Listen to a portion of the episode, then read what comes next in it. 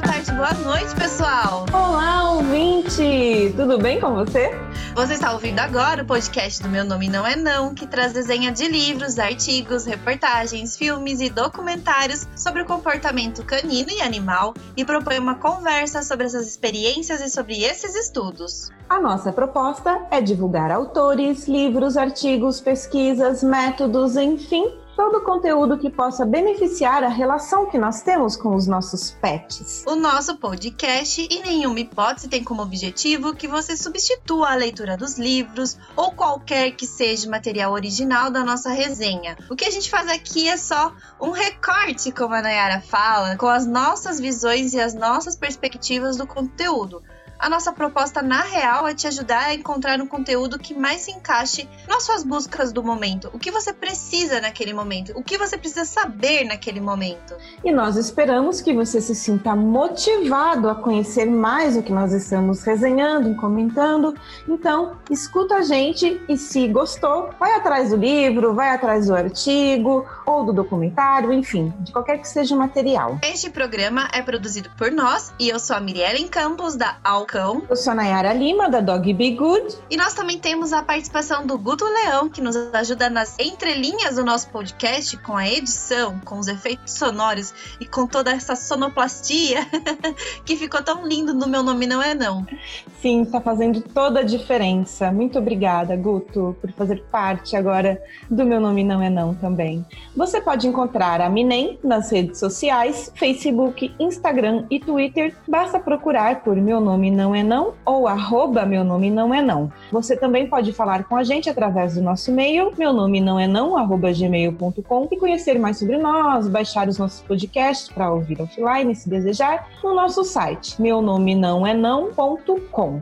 Agora que você já sabe onde nos achar, não se esqueça de deixar as suas estrelinhas, corações e curtidas nos streamings que vocês estão nos ouvindo. Isso faz toda a diferença. Então vamos piramidar. Não existe melhor recompensa que o seu engajamento. Nós estamos super abertas a ouvir suas críticas, elogios, sugestões educadas. Mais que isso, a gente quer engajamento, emoji, stories marcando a gente, a gente quer movimentar a Minem para disseminar conhecimento do bom e do bem. Vamos lá, pessoal! A gente quer saber o que vocês estão fazendo também enquanto vocês nos escutam. Então, tá ouvindo meu nome não é não? Posta nos stories, marca a gente e fala o que vocês estão fazendo, porque a gente adora saber. Ah, e lembrando, a gente tá vendendo camisetas da Minem, é uma estampa super bonita. A gente já vendeu algumas, mas a gente quer a Minem espalhada no Brasil inteiro. Já foi para Maceió, Distrito Federal, é, Rio Grande do Sul, Florianópolis, que mais? Rio de Janeiro. Então, gente, quem quiser camiseta da Minem, chama no DM lá no Instagram, é arroba meu nome não é não, que a gente já responde para vocês e manda pro Brasil inteiro, tá bom? É isso aí, vocês vão estar não só adquirindo uma linda camiseta, como também ajudando meu nome não é não a crescer, a fazer com que a gente possa investir em mais equipamentos e deixar o podcast cada vez melhor para vocês nos escutarem.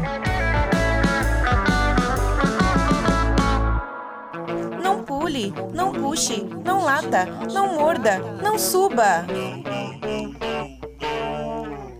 Ei, meu nome não é não. E hoje damos início a mais um livro. Todo mundo tava com saudade. A gente já ouviu bastante elogios e críticas falando que tá legal os drops, mas manda um livro aí que todo mundo quer livro, né? é isso mesmo. E atendendo então aos pedidos, nós vamos fazer aí uma resenha de um novo livro de uma autora extremamente reconhecida no mundo canino, no mundo do adestramento, não só canino, mas no mundo do adestramento. O livro é o Não o Mate, a nova arte de ensinar e treinar da autora Karen Pryor. A obra foi publicada pela editora KMS Edições do, em 2013 e o título em português foi traduzido, né, assim como o livro, pela Alexandra Costa de Souza. O original em inglês é, foi publicado pela Sunshine Books nos Estados Unidos nos anos de 1984 e 1999. Tenho certeza que o título original desse esse livro é mais velho que muita gente que está escutando a gente, Mirielle. É, e qual que é o título original mesmo? Eu não me recordo. Don't Shoot the Dog. É isso aí. A Carrie Pryor, ela é nascida no dia 14 de maio de 1932. Uma informação super importante pra gente saber. Pra gente cultivar a nossa pseudociência em astrologia, a gente saber o signo dela, maio deve ser hum, taurina? Deve ser. É taurino, né, que tá ali. Ou seja, nada muito relevante. Ela é uma autora americana que se especializou em psicologia comportamental e biologia de mamíferos marinhos. Ela é uma fundadora e defensora do treinamento com clicker e ela foi anteriormente comissária de mamíferos marinhos no governo dos Estados Unidos da América. Super importante ela, hein? Foi também pioneira e fundadora no treino de golfinhos no Seal Life Park, no Havaí, onde ela conheceu e trabalhou com o querido B.F. Skinner. BF, engraçado, BF parece best friend, né? Parece. O BF, com o nosso BF Skinner. Como que é o nome dele? Brutus Frederick Skinner. Fez trabalhos como consultora da NASA e é presidente do Cambridge Center for Behavioral Science. Seu primeiro livro tem mais de um milhão de cópias vendidas, então, né, Karen Pryor não é pouca coisa.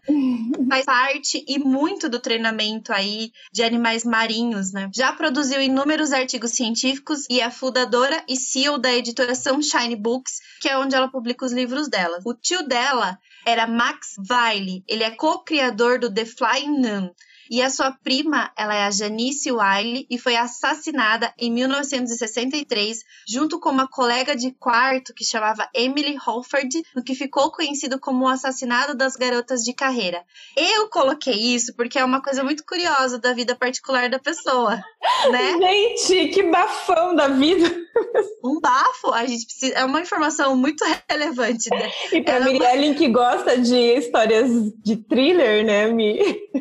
Sim, é, a, a prima dela foi assassinada por um serial killer e o, e o tio dela era muito influente no Upper East Side. É uma informação aí que é pra gente ficar na cabeça.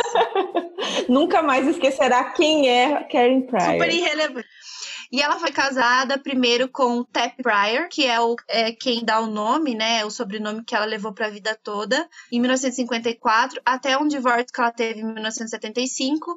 E eles tiveram três filhos: o Ted, o Michael e, a- e o Gale. E o segundo casamento foi com Joe Lindenberg, filho do aviador Charles Lindenberg e da escritora Annie Monroe Lindenberg.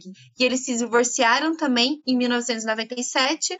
Ela tem seis netos e um Border Terrier em Boston, nos Estados Unidos. É onde se encontra Karen Pryor. Gente, onde você descobriu tanta coisa assim dela? Miga, eu fui pesquisando. Eu cheguei até em sites, em sites de documentário sobre realmente assassinatos e serial killers. É uma coisa que eu curto. Aí eu fui investigando. E o tio dela é super famoso, dono de metade de Manhattan, uma família bem abastada. Assim. Uau! E ela que é, que é a detentora dos direitos do clicker, né? Que é aquela que é aquele marcador que todo mundo conhece. Todo marcador, marcador que faz aquele barulhinho seco, né? Aquele clique, que não, que não parece nada com isso que eu tô fazendo. a gente costuma chamar de clicker, mas na verdade esse nome é o nome da empresa dela. Esse é o nome da, não é o nome da empresa. A empresa acho que é Clicker Training, mas o clicker também é patenteado, que é o aparelhinho que ela usa, né, para marcar os comportamentos. Todo, todo adestrador usa também, né? Pode não ser da clicker ou pode ser da clicker. Todo não, mas Já vai dando spoiler. é, verdade. Mas é legal saber isso, porque às vezes a gente fica falando, ah, o clicker, o clicker, o clicker, mas a gente às vezes não sabe que clicker é, uma, é o nome de uma marca, de que nem Gillette, né? Fazendo comercial. É, ela tem um livro até muito interessante que se chama Introdução ao Treino do Clicker. Acho importante todo mundo que tá ouvindo a gente conhecer esse livro também, porque daí ela vai falar exatamente sobre o treino de clicker. E é bem legal, assim, é um marcador, pode ser usado de outras formas, mas ele tem um sentido por ter esse som. E se você quiser também, ela tem um centro de treinamento, formação de adestradores. Então, se vocês tiverem interesse, é só procurar por Karen Pryor. O Pryor é com Y, tá? Prior Academy, com Y no final, ponto com. Karen é com K, então Karen Pryor Academy.com.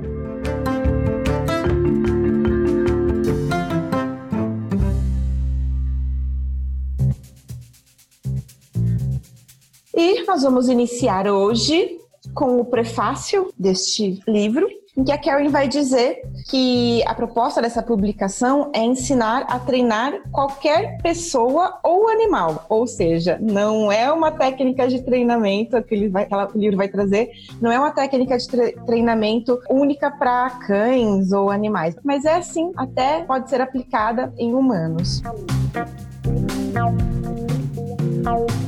Segundo a Karen, os princípios que ela irá abordar são como leis da física, é a lei do reforço. Ela diz que às vezes falar explicar o conceito é fácil, o difícil mesmo é aplicar. É preciso ter raciocínio rápido, mas qualquer pessoa pode ser treinador. Ela também fala que o treino de reforço não é um sistema de prêmio e de castigo, até porque esses dois conceitos são cheios aí de carga emocional e interpretações. Cada pessoa pode aí definir o que é prêmio, o que é castigo, de acordo com as suas próprias experiências e, e, gostos pessoais. A autora coloca que é muito comum entre a gente achar que a punição irá resolver o que a gente vê no outro. A gente quer dar uma lição no outro, mas todo o reforço vai além dessa vontade de punir, da vontade de se vingar. Ele se baseia na ciência do comportamento, ou seja, trabalhar com reforço é trabalhar em conjunto com a ciência.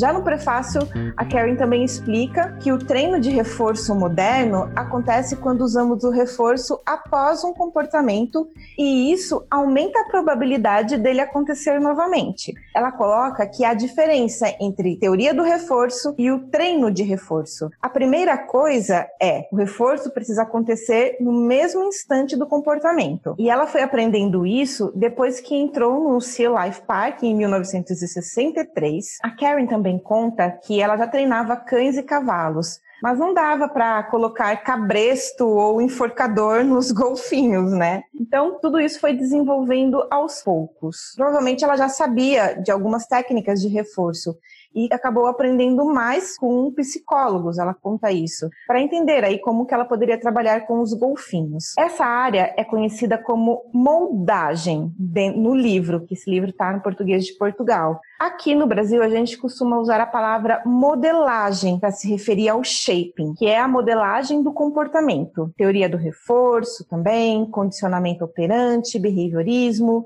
psicologia comportamental, análise do comportamento, tudo isso aí é atribuído ao Skinner, os estudos teóricos. Mesmo sendo muito taxado por querer manipular o comportamento das pessoas, a teoria de Skinner tornou-se um enorme ramo da psicologia e tem ajudado muitas pessoas, segundo a Karen, incluindo pessoas com dentro aí do espectro do autismo.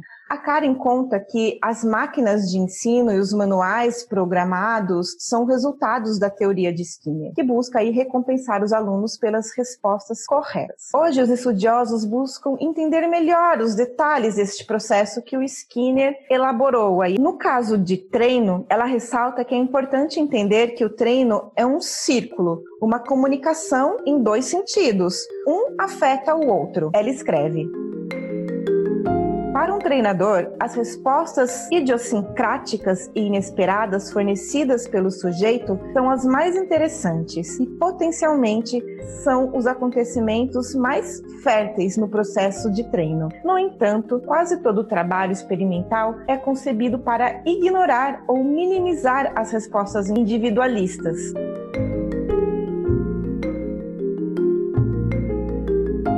Segundo a Karen, a modelagem deveria ser vista como um processo criativo. Eu achei muito interessante essa forma como ela vê a modelagem e o treino.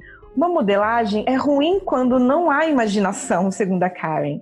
Ela é desastrada, promove um castigo e é cruel. Isso tudo faz a modelagem uma coisa ruim. Outra coisa interessante que ela conta é que o Skinner foi muito ridicularizado e inventaram várias histórias inverídicas sobre ele, dizendo que suas filhas enlouqueceram e que, na verdade, segundo a Karen, elas são duas mulheres de sucesso, adultas e encantadoras. Hoje, até mesmo treinadores de atletas de alto desempenho usam um reforço positivo. Mas a Karen alerta não resolve todos os problemas, como o choro de um bebê, por exemplo. É preciso ter em mente que há comportamentos que são uma herança genética também. E ela até coloca: há problemas que nem merece o esforço, mas em outras situações vale muito a pena. Então é importante a gente ter isso em mente. Que existem comportamentos, por exemplo, nos cães, né, que são naturais, como a vontade de cavar ou mesmo a vontade de pastorear de um border collie. Isso é uma coisa extremamente natural. Como é que você vai querer reprimir esse comportamento que é natural? Então é complicado, às vezes nem vale o esforço, como ela coloca. É, talvez até a vocalização de um husky siberiano, né? Algumas, alguns aspectos a gente tem que levar em conta em relação às raças e à genética. Alguns comportamentos fazem parte daquele animal, né? Sim, e quando ela estava escrevendo, estava lendo, né? Como eu sei que esse livro ele é um pouco mais antigo, sempre a gente sempre fica lendo com um pouco de um, um pouco mais de atenção para ver se não tem alguma alguma brecha para algum pensamento mais antigo que hoje em dia já, já, a gente já, já foi revisitado, enfim, já foi revisado. E eu estava pensando, né? Poxa, mas ela fala que dá para mudar todo mundo, todo comportamento. Mas como que eu vou mudar um comportamento de uma criança de dois anos, por exemplo? Que muitas pessoas comparam a capacidade cognitiva dos cães com uma capacidade cognitiva de uma criança de dois anos. E a gente sabe que em algumas, em algumas questões você querer, por exemplo, treinar com reforço positivo uma criança de dois anos, dando esse exemplo, é extremamente complicado, porque tem coisas que ela não entende, tem coisas que ela não consegue processar. Então, como é que você faz essa, essa modelagem com um ser tão pequeno e que não tem a capacidade a cognitiva naquele momento o suficiente para para entender o que você deseja. Então é preciso entender também o outro e a sua capacidade naquele momento. Não estou dizendo que os cães não aprendem, muito pelo contrário, a gente sabe que os cães aprendem muito bem dentro dessa técnica da modelagem. Só estou querendo fazer refletir, como ela mesmo colocou aqui, que não resolve todos os problemas. Não é para tudo, não é para resolver todos os problemas. Então, só um destaque. Voltando.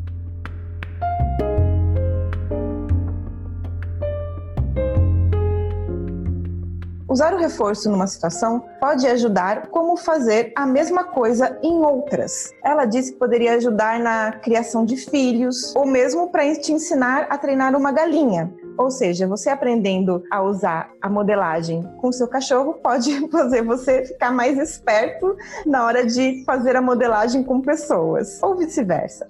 E ela finaliza dentro do prefácio que os métodos específicos do livro devem ser encarados como uma sugestão ou inspiração. Então, como ela falou antes, é interessante usar a criatividade e a imaginação dentro de um treino. Então, vamos levar isso aí para o resto do livro.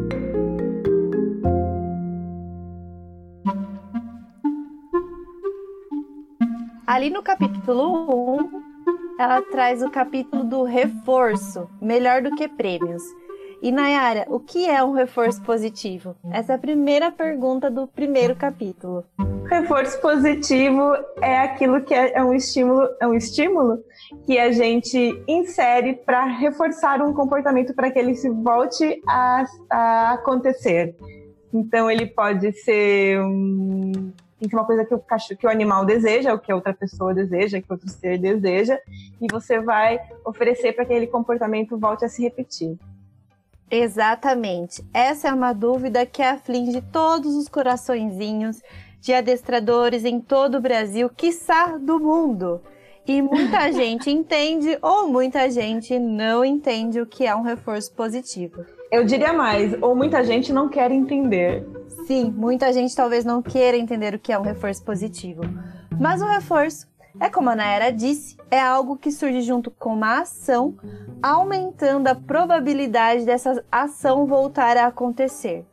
Ou seja, algo pareado junto com uma atitude que faz aquela atitude voltar a acontecer novamente. E existem dois tipos de reforços: os positivos e os negativos a gente não está falando de bom ou ruim. Não é positivo por ser bom e nem negativo por ser ruim. Mas o reforço positivo é algo que se ajuste é, no que quer que aconteça no momento exato do ato e que aumenta a possibilidade desse ato acontecer novamente. Algo que agrega aquele momento, que, que acrescenta e acrescenta a atitude de acontecer aquele momento. Já no reforço negativo, é algo que o sujeito quer evitar, uma pancada, um som desagradável. E a Pryor, ela traz um exemplo, tipo o alarme do cinto de segurança que a gente entra no carro, aí ele fica ali, pi, pi, pi, pi, pi.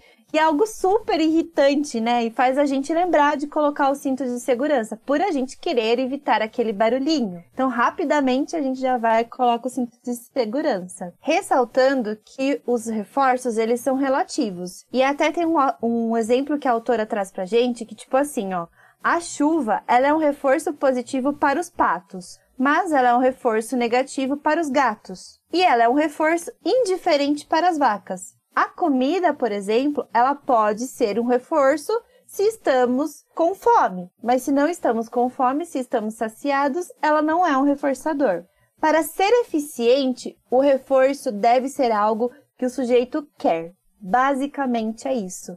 Para ser reforçador, tem que ser algo que a gente quer muito para aumentar a probabilidade da ação que a gente está fazendo para ter esse reforço acontecer novamente. Tem muitas informações bacanas no livro e a autora também traz muitas histórias das experiências que ela vive, como por exemplo no Sea World. As baleias elas fazem várias manobras e comportamento durante os, os espetáculos que são reforçados por carinhos, comidas e etc. Sendo que podem passar vários comportamentos até ser reforçados de surpresa até o final do dia. Ou seja, no momento em que eles estão fazendo as acrobacias e tudo mais, não tem um reforçador na hora, mas o reforçador acontece ali no final do dia, quando termina o expediente, elas ganham um salmão ou uma sardinha que elas gostam mais. Os reforços positivos, eles podem acontecer, por exemplo, quando a gente acerta um presente para uma pessoa, para um amigo, para um parente, ou quando um treinador motiva a gente durante um exercício. E o reforço negativo é algo que aumenta o comportamento também, mas não é algo que o sujeito que faz a ação quer. Ele não quer sentar para ter aquilo, ele não quer deitar para ter aquilo. Na verdade, ele quer se livrar daquilo. O indivíduo tenta afastar o que ele não quer, aumentando assim o comportamento que ele está fazendo. Por um exemplo, um choque elétrico que te faz não pôr mais a mão na tomada. O reforço negativo ele também pode ser punitivo, mas ele não é só isso. Eles são estímulos desagradáveis que podem ser interrompidos ou evitados através de uma mudança de um comportamento nosso ou do indivíduo que está sofrendo a ação. E ainda a Karen deixa bem claro que o treino ele pode ser feito todo com reforços negativos e normalmente é usado em métodos tradicionais de treinamento, tanto de cavalos, de cachorros e etc. Como, por exemplo, o cavalo aprende a virar a cabeça para o lado esquerdo quando a rédea esquerda é puxada, pressionando de forma muito desagradável a sua boca. E aí ele vira para a esquerda para ficar livre da dor da rédea puxando a boca dele. Porém, não é um castigo. Os cientistas contemporâneos identificam o castigo como algo que acaba com o comportamento. O reforço negativo ele pode ser algo que traz dor, que incomoda, que é aversivo, mas ele não é só isso. Agora, o castigo, ele é algo que traz muito aversivo e que acaba com o comportamento. Já o Skinner, ele defende o castigo como algo que acontece quando o comportamento resulta da perda de algo desejável, que é algo muito parecido com o reforço negativo. Eu acho que eles usam a palavra castigo no português aqui do Brasil, a gente usa a definição a gente usa como punição, né? Será que é isso mesmo, Mi? Sim, eu procurei é, sobre a tradução da palavra do português do Portugal para o Brasil, é basicamente a mesma coisa, castigo punição. Os reforços eles fortalecem os comportamentos futuros, mas os é, castigos e punições, no caso, não garantem alterações do que podem prever. Vulgo uma, viram uma bomba relógio, né? Os reforços a gente fortalece futuros comportamentos, sejam eles positivos ou negativos, mas o castigo ou punição em si, eles na verdade a gente não tem como prever nada depois deles. É, pode ser uma bomba relógio mesmo. De acordo com a autora, quando usamos os reforços negativos, assumimos a possibilidade de estar castigando o indivíduo durante o processo. O Dr. Murray Sidman, citado no livro, ele diz que o fall out ou os efeitos secundários indesejáveis do castigo são resultados do uso excessivo de aversivos e reforços negativos. E a gente está falando isso tudo dentro de um processo de treino, tá? Outra coisa muito importante é o timing do reforço. ou uma informação que comunica ao sujeito que o reforço está chegando. Por exemplo, no treino de bailarinos, quando fazem um salto correto e o professor, no exato momento do salto, diz boa! E aí o bailarino sabe que está certo e continua a dança. O tempo correto é muito importante para marcar e mostrar que o comportamento está correto. Se você elogia uma pessoa pelo que ela fez ontem, provavelmente ela nem se lembre de ter feito. É ineficaz atrasar a marcação ou antecipar a marcação que a recompensa virá. Sobre a quantidade de reforços dentro de um treino, os treinadores eles podem se confundir nesse momento, né, nesse ponto. Mas o que nós vemos no livro, pelas respostas da, da Karen Pryor, é a menor quantidade possível e assim a gente pode variar recompensas no mesmo treino ou seja, mais possibilidades de comportamentos acontecerem no futuro. A Karen conta que em 1979 ela foi contratada no Parque Zoológico Nacional em Washington DC para passar um treino com reforços positivos, porque ela já era especialista nesse, nesse, no treino dos reforços. E um dos treinadores do zoo disse que um panda estava evoluindo muito lentamente no processo. E ao assistir uma sessão de treino, a autora identificou que para cada comportamento que o panda acertava, eles ou que chegava seu objetivo, né? Eles, eles reforçavam o panda dando uma cenoura inteira, que o, demo, que o animal demorava para devorar, então ele ficava ali mastigando uma cenoura inteira. E aí, reduzindo a cenoura para apenas rodelas, eles podiam treinar mais comportamentos com o panda, mantendo a motivação dele e o interesse na sessão. Consequentemente, mais comportamentos marcados, mais comportamentos acontecendo no futuro. Dentro dos treinos de reforços positivos, existe a expressão jackpot, que é um prêmio muito maior, tipo 10 vezes maior do que o reforço normal, surgindo tipo de como uma surpresa.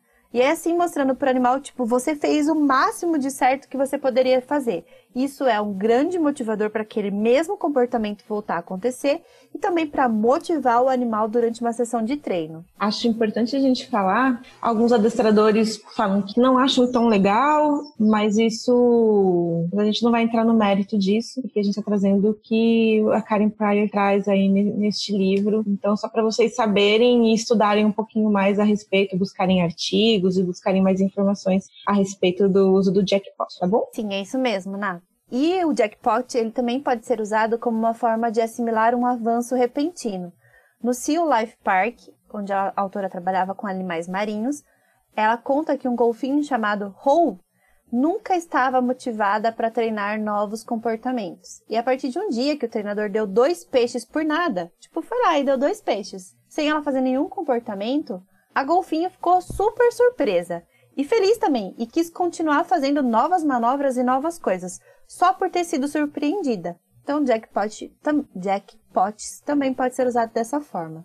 E a Karen conta uma história de quando ela era adolescente e ela vivia com o pai e com a madra madrasta dela. E ela gostava muito de andar a cavalos e gostava muito de cavalgar. E tinha uma hípica perto da casa dela. Mas para fre frequentar a hípica e cavalgar nos cavalos, ela tinha que ter um bilhete. E esse bilhete tinha um certo valor, né? E ela não tinha esse dinheiro. Então, um dia, ela, mesmo sendo uma adolescente super chata, super, né, adolescente que todos nós já fomos, ela ganhou um bilhete do, da, da, do pai e da madrasta dela. E falou, Karen, vai lá e vai cavalgar. E ela ficou super surpresa com aquilo, sem ela merecer, entre aspas. E ela continuou sendo uma boa filha depois disso, ela fala, né? Uma boa adolescente, só por ter sido surpreendida com uma coisa tão legal que ela não esperava. Eu chamaria de mimada. Mimada. Brincadeira, gente. Sim, o bilhete ele foi um resultado para um, tornar um, um adolescente mais feliz e menos agressivo com a família, né? Pode ser. E quando nós falamos de reforços condicionados? Isso também é uma perguntinha que fica ali é, na pulga atrás da orelha dos, dos treinadores do, do, Brasil todo, do mundo inteiro, né? Os reforços condicionados, eles são parte da nossa vida, melhor dizendo, do nosso cotidiano, como, por exemplo, as fotografias, que nos lembram de momentos, ou melhor dizendo, de locais, de pessoas, onde comportamentos legais aconteceram e nós vivemos. Então nós buscamos esses recortes para nos lembrarmos desses momentos. E não são quaisquer reforços, são grandes reforços que conseguiríamos através de grandes esforços, ou seja, como por exemplo o nosso salário. Ele é um reforço condicionado que nos lembra de que tudo que trabalhamos para tê-lo. No reforço condicionado, não se pode minimizar as recompensas, tá? Então ela fala que não pode ser uma recompensa banal, tem que ser realmente uma recompensa grandiosa. Começou com um sorvete para a criança fazer uma tarefa de casa, a gente não vai poder diminuir para o valor de uma maçã se a criança não fizer a tarefa e ela quer o sorvete. A Karen, ela é especialista no treino de clicker, como a gente falou no começo, e a palavra vem do clique, do barulhinho que um instrumento faz. E o clique, ele é um reforço condicionado. E ele é chamado também de estímulo de ligação, e esse nome veio de um aluno do Skinner. Pode vir de um barulho de apito, de uma caixa metálica, ou até da voz, que como muitos treinadores usam, o yes ou isso, bem curto e bem marcado naquele comportamento. Sendo assim, é uma forma de mostrar para o indivíduo o que será reforçado para ele. O clique ajuda na construção de comportamentos complexos e também para refinar um comportamento já existente, simbolizando um prosseguir. Vamos lá, continue. Tipo assim, tá certo, vá lá, que tá tudo, tá tudo certo, que você vai receber a recompensa. Lembrando que para cada clique tem que haver um reforço. Senão, o clique se inutiliza no processo de treinamento e não acontece o reforço condicionado. Nesse ponto do capítulo, a autora ela entra nos sinais aversivos condicionados, como a gente é, fala aqui no Meu Nome Não É Não, que é o nosso nome né, do podcast, Meu Nome Não É Não.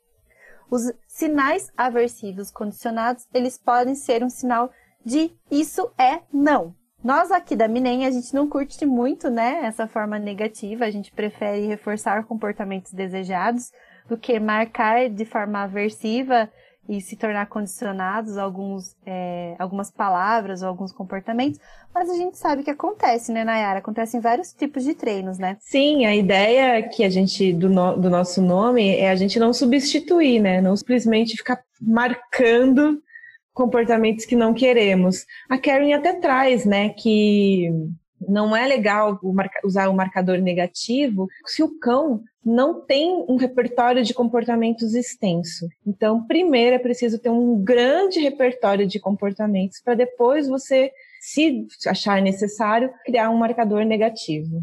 Exato.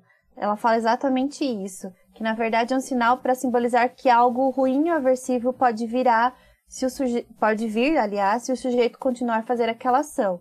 Então a gente tem que tomar muito cuidado com esse marcador negativo.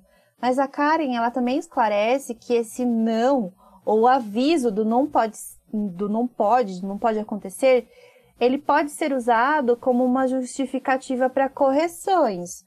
Ou seja, esperar uma ação para punir ou para castigar. Então esse marcador negativo, ele não tem a ver com isso, tá?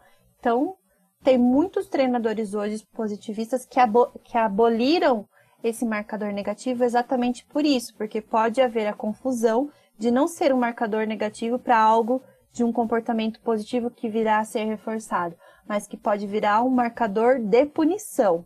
Então, vamos tomar cuidado com isso. Ela mesma diz que isso pode confundir o animal e retardar o processo de aprendizagem. E ainda esse processo não cria comportamentos confiáveis. Falar não por não, o animal não vai saber né, o que fazer. Você entra numa sala, você vai tocar na mesa, não pode. No caderno, não pode. No microfone, não pode. O cachorro vai ficar sem fazer, sem saber o que fazer. A gente fica sem saber o que fazer quando a gente só não pode. É diferente, é diferente, por exemplo, se você tem um grande repertório de comportamento, você vai fazendo coisas e vai, desco vai é, descobrindo se é, se não é aquilo que a pessoa está querendo. Agora, se você não tem, só fica vindo frustração, frustração, frustração, porque você não sabe o que, o que a pessoa quer e você também não, não faz ideia de como é possível obter e se comunicar com aquela pessoa, né? Sim, exige-se muitas repetições até se entender o que está errado para qualquer organismo com sistema nervoso central. Né? A gente repete muitas vezes para entender num contexto o que está errado e o que está certo. Então pode confundir muito um animal. Bom, a autora ela coloca que o reforço positivo ele é necessário no processo de aquisição de um novo comportamento e que deve é, ser usado por toda a vida de um sujeito para que aqueles comportamentos não se percam.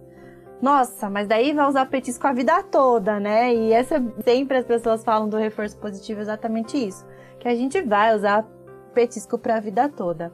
Que treinador nunca ouviu essa frase? E a resposta da Karen é: não. A partir do momento que o comportamento foi assimilado, não existe a necessidade de cada comportamento ser reforçado com o um reforço primário. Os psicólogos chamam programação de reforço variável quando você não usa um reforçador regularmente e sim ocasionalmente, porque o indivíduo já tem o comportamento. Você só quer manter o comportamento. Esse tipo de reforço está presente em jogos de máquina que vez ou outra premiam e daí nem sempre premiam, mas te, te faz ter vontade de ficar ali para ganhar novamente, né? Joguinhos de celular são assim, é, programas de relacionamentos em mídias sociais também são assim, né? Apps de mídias sociais também são assim. Tipo com os animais aquáticos também, né? O treinador pede um salto e só reforça o salto mais vigoroso, mais alto, mais perfeito. Assim, o sujeito busca sempre aquele seu ápice, aquele lugar onde ele ganhou o reforçador. Se usado a longo prazo, se torna mais eficaz se aquilo é mantido durante um processo de treinamento, se torna mais eficaz o marcador e o comportamento. Acontece de uma forma é, dentro do nosso cotidiano humano com mulheres que foram maltratadas em relacionamentos por seus cônjuges. E isso é uma coisa que a Karen traz no, no livro dela, né? Às vezes eles são perfeitos e são as melhores pessoas isso, e usam isso para manipular situações colocando o reforço de ser bonzinho às vezes e são péssimos sempre. Então, às vezes eles são maravilhosos e perfeitos, e o resto do tempo, a maior parte dele nessa relação, eles são horríveis. Mas as mulheres ficam nesse relacionamento, às vezes homens também, às vezes crianças também, às vezes relacionamento profissional é assim por conta desse reforçador variável que vez ou outra acontece, mas quando acontece é muito forte. Uma das exceções ao reforço variável estão no treino de novos comportamentos ou em treino que envolvam teste, como no caso de treinos de faro. O sujeito ele precisa entender, o sujeito canino, né? Ele precisa entender que está identificando o elemento correto e de forma variável ele se sentiria confuso. Já no começo de treinos, o cachorro nunca fez aquele comportamento e aí você marca o comportamento e recompensa às vezes sim, às vezes não, ele pode ficar confuso também. Já para além dos programas de reforços variáveis, podem também ser estabelecidos programas de reforços fixos. Por exemplo, quando o sujeito tem que fazer uma cadeia de comportamentos ou um tempo de, é, de ação para receber um reforço. O problema é, ao não haver reforçadores nos primeiros comportamentos, os sujeitos eles podem pensar e passar também a não se sentirem motivados para terminar aquela sessão ou aquela cadeia de comportamento. Um clássico exemplo disso, que é trazido no livro, são as linhas de montagens de fábricas, onde o sujeito pode fazer o mínimo de esforço possível para cumprir uma ação, pois ele só será recompensado no pagamento ou no final da semana. Então, tipo, vai empurrando com a barriga. Pesquisadores conseguiram identificar em frangos que eles começaram a adiar as primeiras bicadas em um determinado programa de treinamento à medida que o reforço demorava mais para chegar até ele. Tipo eu fazendo para lavar a louça. eu vou postergando postergando e postergando, porque eu sei que o reforço vai demorar para vir. Quem nunca? E a Karen conta uma história da faculdade que ela tinha que pegar um metrô, dois ônibus para chegar até a faculdade. E é para ela ela trabalhava o dia inteiro e era muito cansativo. Então ela ficava se motivando, né? Ela fazia um, uma programação de reforço fixo, né? A cada etapa que ela cumpria, ela comia uma, um tablete de um chocolate que ela gostava muito. Então estimulava ela a completar toda aquela ação, né? Os comportamentos de longa duração, se eles não são bem é, efetivados, eles podem se tornar o que a gente conhece como uma procrastinação, que eu acabei de falar sobre lavar a roupa, sobre lavar a louça ou lavar a roupa, ou fazer um plano de treino. a gente vai procrastinando porque a gente não tem ali um programa exato, né? Não tem, os reforçadores estão longe. Ainda nesse capítulo, a autora nos fala sobre os comportamentos supersticiosos ou o reforço acidental. Os reforços eles acontecem a toda hora na nossa vida e às vezes por coincidência. Os cientistas eles falam que quando o comportamento não está ligado a uma consequência, mas mesmo assim o sujeito ele exibe o comportamento, esse comportamento é um comportamento supersticioso. Quando, por exemplo, no treino de um cão, quando o animal é condicionado a estar em um local ou com um instrumento para ter um determinado comportamento, e aí você muda isso. E aí o cão já não faz mais todos os mesmos comportamentos. Você treina dentro de casa e na hora que você vai treinar na rua, o cachorro não faz os comportamentos. Pode ser que ele tenha um comportamento supersticioso, né? Um comportamento que precisa daquele lugar onde ele estava, onde ele se sente reforçado. Alguns treinadores usam métodos equivocados e supersticiosos para manter alguns treinamentos também, e a Karen traz isso no livro através de timings errados ou até de é, instrumentos errados para aquela função. Tipo a gente quando coloca aquela blusa para fazer uma entrevista sem estar preparado para ela. É claro que a gente não vai se dar bem na entrevista só por conta da blusa. E para se livrar desse tipo de comportamento, o legal realmente é se conscientizar de que não está relacionado com o reforço e basicamente abolir isso do treinamento ou trabalhar para uma generalização.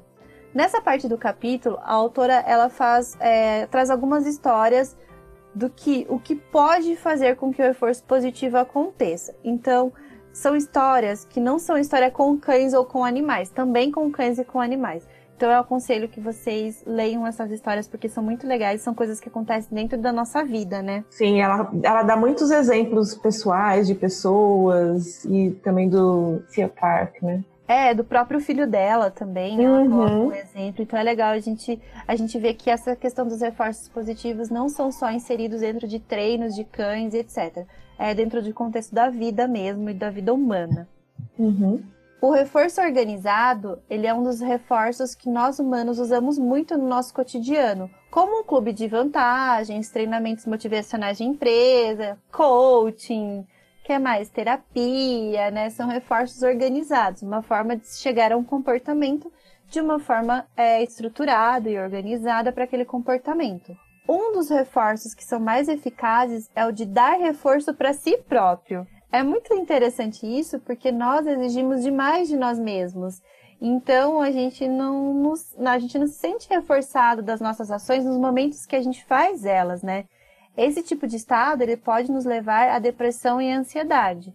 E acontece novamente com todos os animais que têm sistema nervoso central, né? Será que para os animais não se sentirem que eles são capazes de se reforçar a si próprio no cotidiano e de uma forma bem autônoma, também não pode causar ansiedade, apatia e depressão, Nayara? Eu acredito que sim, viu? Até outro dia eu estava assistindo uma, um vídeo do Dante Camacho, ele estava falando sobre essa questão do controle, né? De como a gente, todo ser vivo, como você mesmo disse, tem sistema nervoso central e interage com o ambiente, a gente tem uma necessidade aí de controlar o ambiente para a gente se sentir melhor. Então, os cães também sentem essa necessidade de controlar o ambiente para se sentirem melhor. Então, é importante que a gente possa dar essa oportunidade para eles. Sim, e é dessa forma que a Karen termina o primeiro capítulo, dizendo que os reforços, eles são algo, algo que pode acontecer no nosso cotidiano, pode ser é, supersticioso, mas é algo que a gente precisa trabalhar em nós mesmos. O que é reforçador para nós, entender o que é reforçador para os indivíduos à nossa volta. Então, eu acho que cabe a nós pensar nessa pergunta, né? Dar possibilidades dos nossos animais se auto-reforçar também. E assim ter uma, uma relação de mais qualidade, digamos assim. E agora, o segundo capítulo, moldagem, shaping, desenvolver um super desempenho sem pressão ou dor. A Karen começa trazendo a questão sobre como fazer com que o animal faça coisas menos prováveis, como sentar. Sentar ainda tem muito tutor que a gente vai chega na casa, né? E a gente fala assim: ah, você quer ensinar ele a sentar? Não, sentar ele já sabe. Você quer ensinar ele a dar a pata? Não, dar a pata ele já sabe. Então, então não é uma coisa tão complexa ensinar algumas coisas. Mas e como a gente faz para ensinar coisas mais complexas realmente?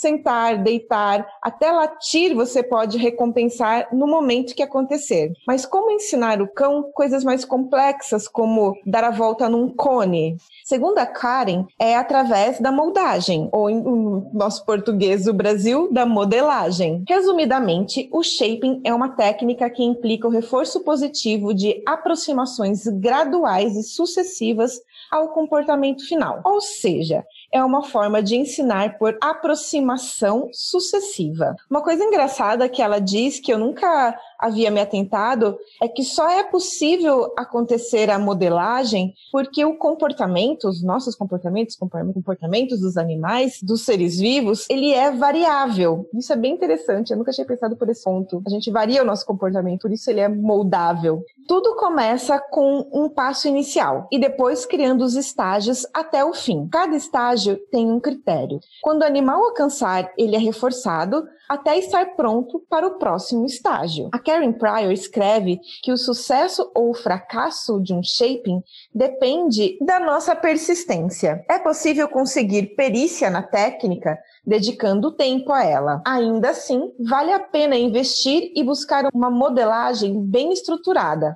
Assim será necessário menos treinos, um progresso mais rápido para chegar até o fim. A autora diz que precisamos nos atentar ao método e aos princípios da modelagem. O método é o comportamento ou os comportamentos que serão desenvolvidos e a sequência deles. E os princípios são as regras, o como e quando os comportamentos serão reforçados. Ela passa as 10 regras do shaping.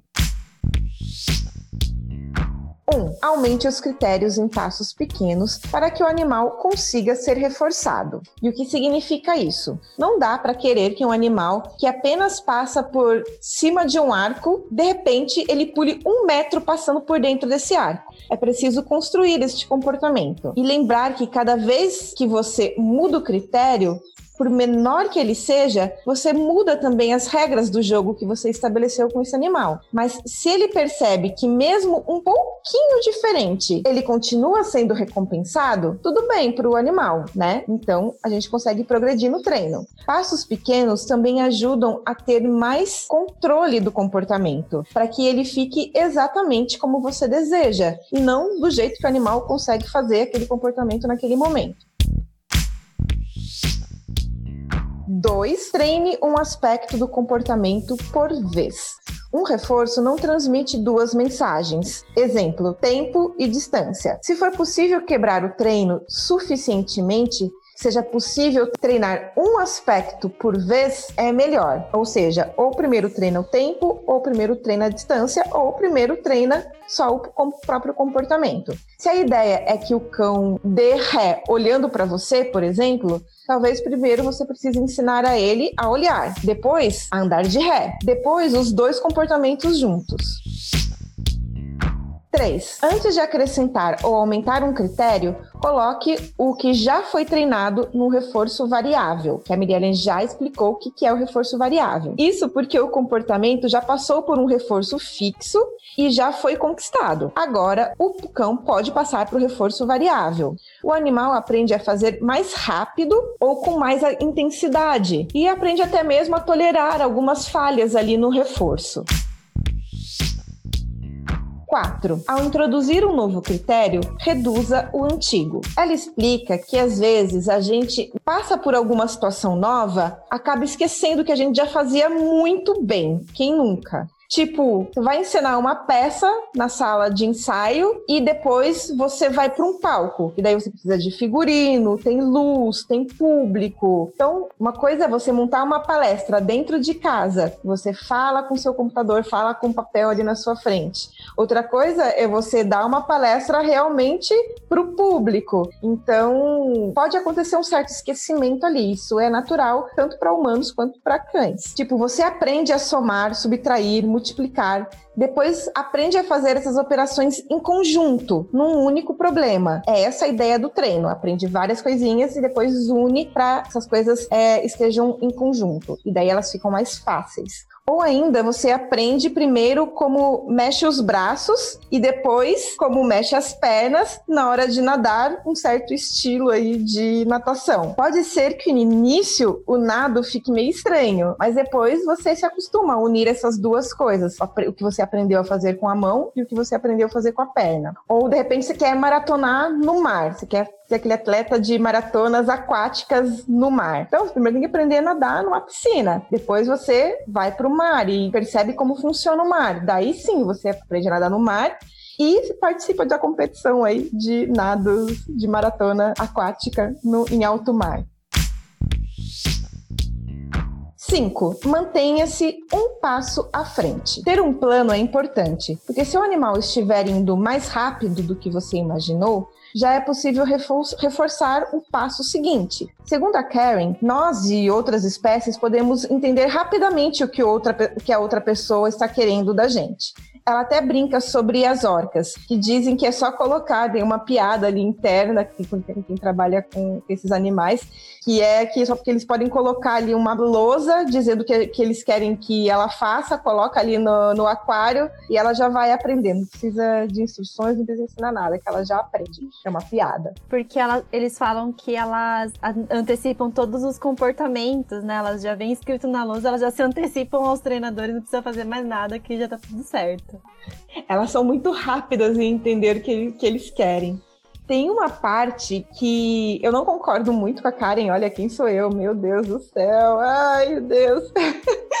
que ela diz: se você não estiver preparado, ou o treino vai avançar muito lentamente, ou você vai deixar o animal com menos vontade de trabalhar. Ela dá o exemplo de uma sala de aula e os alunos que eles são obrigados, né, a acompanhar os colegas que estão mais atrasados que eles. Porém, eu acho um treino com um animal é diferente de uma sala de aula em que os alunos estão aprendendo todos em conjunto e que ficar batendo na mesma tecla para o aluno é ruim e não é reforçador. Na minha visão, quando você treina um cão, mesmo que você faça sempre os mesmos comportamentos, os mesmos comportamentos, os mesmos comportamentos, ele não, ele não, tem, a, ele não tem a dimensão de que isso possa evoluir. Então, eu não vejo que isso possa se tornar enfadonho para ele, porque ele não sabe que qual é o comportamento final. Ele só tá fazendo aquele comportamento. Ai, meu Deus, estou me colocando contra Karen Pryor, socorro.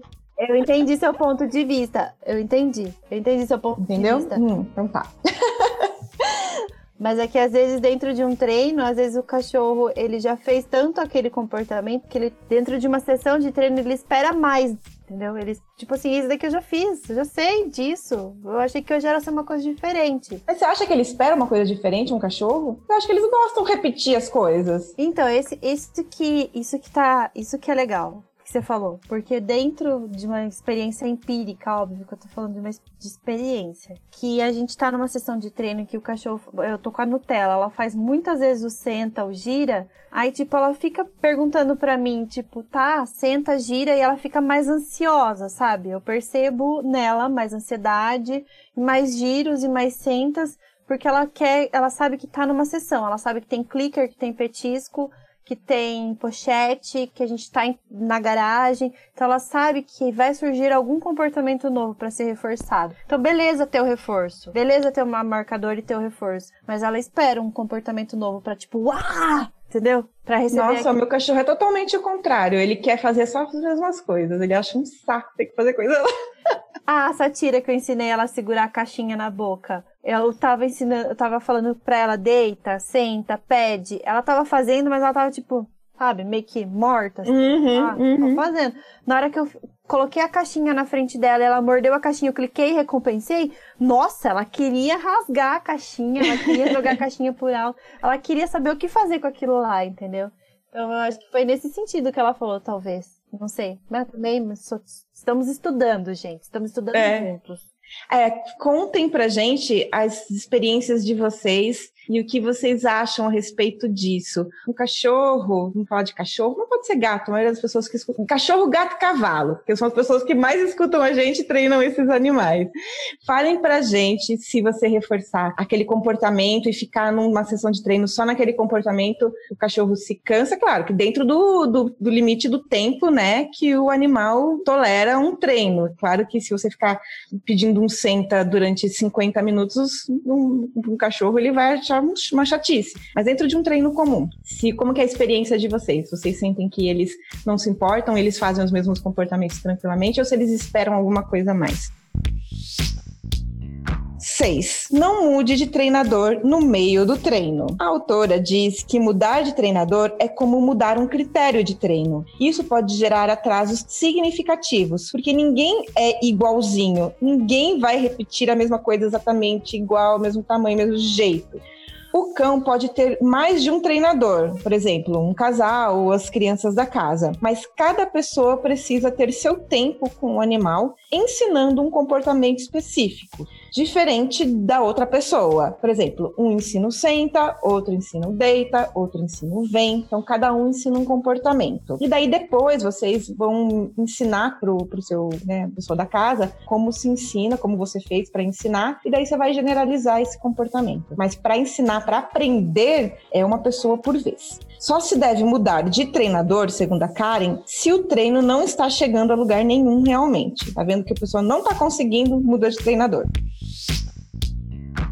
7. Se um processo de modelagem não está funcionando, tente outro. Segundo a Karen, aí eu vou colocar entre aspas, seja qual for o comportamento, existem tantas formas para obter quanto treinadores para as inventar. Isso está na página 74. O problema é que muitas vezes os adestradores, presos a métodos tradicionais, se apegam tanto a uma forma que não conseguem perceber que é possível outras formas. Não é mesmo, Miriam? É mesmo, Nayara inclusive outras formas, outros instrumentos, inclusive. Exatamente. Existem outras possibilidades, treinadores.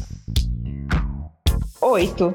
Não interrompa uma sessão de treino sem motivos. Para Karen, isso pode ser um castigo para o animal. O treinador deve manter o foco no treino, porque quando iniciamos um treinamento, firmamos um contrato em que eu peço um comportamento e reforço. E não dá para você perder o tempo desse jogo. É como se fosse uma brincadeira, um jogo mesmo, tá? 9. Se o comportamento piorar, reveja a modelagem. São muitos os motivos que podem fazer um comportamento regredir está enferrujado ou foi esquecido mesmo. Ou o cachorro está confuso, o animal está confuso, porque está com uma sobreposição aí de comportamento, de algum comportamento anterior, ou está até mesmo ligado a um componente aversivo. No fim das contas, a Karen diz que o que importa é voltar ao jardim de infância, ela diz, e relembrar a modelagem desde o seu início. Então, toda vez que estiver enferrujado, esquecido, tiver regredido um comportamento, volte ao jardim de infância. E por fim, 10. Termine num momento de êxito. A ideia é que o animal ou pessoa termine a sessão feliz para querer voltar da próxima vez. Então é fazer o cliente feliz, o freguês feliz. Cada animal tem seu tempo. Alguns se cansam mais rápido que outros. O importante é terminar bem. Segundo a autora, o último comportamento recompensado será aquele mais lembrado. Ela dá o exemplo. Você ensina um cavalo a saltar. Daí ele começa a saltar mais alto e você acaba acaba forçando mais repetições. Isso faz com que ele fique cansado. Daí você vai ter que recompensar um comportamento que foi feito mais ou menos, porque ele estava cansado. Ou então você não vai recompensar. Ou seja, no final das contas, não foi legal. A modelagem não é repetição simplesmente. Ela é um caminho. Pensando assim, dá para deixar fluir mais rápido. Se mesmo no início de treino o animal não está respondendo muito, ela aconselha terminar a sessão de uma maneira bem agradável. Então, faz alguma coisa que, que o animal consegue fazer com facilidade e dá recompensa e termina ali a sessão. Daí o capítulo continua falando sobre algumas outras questões relacionadas à modelagem. A Karen compara a modelagem a dançar, surfar e até, olha como ela coloca, fazer amor. Não dá para aprender só lendo, ou seja, é isso que ela quer dizer, tem que fazer. Não adianta você pegar um monte de manual, vai ter que fazer. Uma piadinha interna aqui, né, Nayara? Sim. Fica deixa. Não tô fazendo Tem que nada. fazer. E não tem nada a ver com fazer amor, tá, gente? Mas faça com amor, né? Naquela, Mas tipo, faça com amor. Bom, voltando, ela propõe o jogo do treino, que consiste é, num grupo de pessoas. Aliás, eu já fiz isso, você já deve ter feito isso também, né, Mi? O jogo do treino que você faz com pessoas, como usar o clicker. Ah, já! A primeira vez que eu fiz esse jogo do, do clicker, eu era aluna, fui aluna da Patrícia Patalula, e, a, e aí ela fez comigo. Foi bem legal. É bem legal. Comigo não, ela fez com a turma que eu tava. Um grupo. Com o grupo, exato. Eu acho que foi a Camila da Um Bom Cão que participou, você acredita? Olha que legal! Foi bem legal e é um jogo muito interessante. Sim, ela propõe esse jogo para você entender um pouco como que funciona a modelagem e também treinar aí. E o jogo funciona assim: é legal num grupo de pessoas, no mínimo três pessoas, mas dá até para fazer com duas, mas é no mínimo, assim, o mínimo, o ideal é o mínimo três. Dá para fazer com duas, mas se for em grupo fica ainda mais divertido. Que é assim, uma pessoa sai da sala e a outra, e uma outra fica e daí ali no grupo, né, das pessoas que ficam na sala, vocês elaboram um comportamento que você deseja que a pessoa que está lá fora realize. E ninguém pode falar nada para essa pessoa de qual é o comportamento que você quer que ela realize. Como, por exemplo, ligar uma tomada de luz ou apagar a luz, não sei. Daí, é uma pessoa vai estar tá com o clicker para orientar a modelagem do comportamento da pessoa que está lá fora. Então, definiu o comportamento, chama a pessoa para dentro e essa pessoa começa a oferecer vários comportamentos para conseguir descobrir, né, o que, que a pessoa quer para ela ganhar a recompensa dela, que é ganhar o jogo. A Karen fala que uh, nem sempre é fácil conseguir fazer o outro entender o comportamento que se deseja e você vai ter que usar vários artifícios às vezes para conseguir isso. Ela contou de um caso que a pessoa eles queriam que a pessoa colocasse a mão em algum lugar, e daí o cara não tirava a mão do bolso, daí o que fizeram? Colocar uma pessoa, pegou e colocou o pé na frente da pessoa, a pessoa foi quase cair, tirou na mão do bolso e apertaram um clicker. Daí ele descobriu que ele tinha que tirar a mão do bolso para conseguir colocar a mão em um certo lugar. Então ela usou esse exemplo aí de você às vezes tem que dar umas diquinhas, dar, um, né, dar uma, uma, uma facilidade, tornar o negócio mais fácil para a pessoa entender o que você está querendo. Aí com os cães e com cavalos também, com gatos, a gente pode usar pistas visuais e pistas gestuais também, né? Uhum, exatamente. A Karen afirma que o corpo irá descobrir o comportamento desejado com o apito ou com o clicker e que a linguagem falada é desnecessária neste processo. Alguns atalhos podem ajudar no shaping, o target, que é um alvo, a imitação e a modelação. O target é um dos mais usados. Você ensina o animal a tocar com uma parte do corpo em um alvo, que pode ser móvel ou fixo. Ela fala que quando batemos a mão no sofá, por exemplo, para o cachorro subir, é um tipo de target que a gente está fazendo. Um target móvel, por exemplo, pode ser bom quando você quer que o animal saia de algum ambiente. Então, que você consiga. O target móvel vai te facilitar você a movimentar o animal dentro de um ambiente. Já a imitação, ela não explica muito, mas diz que alguns animais têm mais essa habilidade que outros. E isso tem a, não tem nada a ver com inteligência, mas com a ecologia da espécie. O que ele precisou desenvolver para ser o que ele é hoje. A Karen diz que gatos são melhores imitadores que cães. Golfinhos são bons, assim como aves e primatas também são bons imitadores. Já a modelação é você tocar no animal e induzi-lo a fazer um movimento para que ele entenda o que você quer. Ela coloca que essa técnica existe, mas ela tem dúvidas sobre se o animal realmente aprende com ela. A Karen também diz que é possível moldar quase todos os organismos. Ela treinou já um caranguejo para usar um sino e um professor dela contou que treinou uma vieira para bater na concha.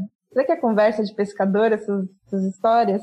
Ah, mas pense pelo Chicken Camp, que eles treinam a galinha. Sim. Né? Um, aliás, o Altair do Naruhodô fala que é um dos animais mais inteligentes do mundo, né? É verdade, é verdade. Ela só diz que é preciso estar atento à idade e à espécie. Animais ainda filhotes se desconcentram muito rápido, ela diz. Então as sessões precisam ser curtas, tipo repetir apenas quatro vezes. E alguns animais têm comportamentos naturais, podem ajudar aí no treino. Ela compara um collie, por exemplo, a um basset-hound na hora de pastorear. É claro que o collie vai ter muito mais facilidade que um basset-hound para pastorear. E sobre a automodelagem, a Karen diz que na experiência própria é interessante ter algo visual que possa te ajudar neste processo, que mostre o seu processo, na verdade. Ou seja, ter o que as pessoas chamam de gamificação, sabe? Você tem uma tabela que você coloca que você conseguiu, preenche coisas, você colore, então essas coisas te ajudam na automodelagem. Tipo um checklist do que você está fazendo, né? Esse eu cheguei já nesse objetivo e aí eu vou pôr outro. Isso, você vai dando aquele check. Ajuda bastante. Isso dá é um reforço.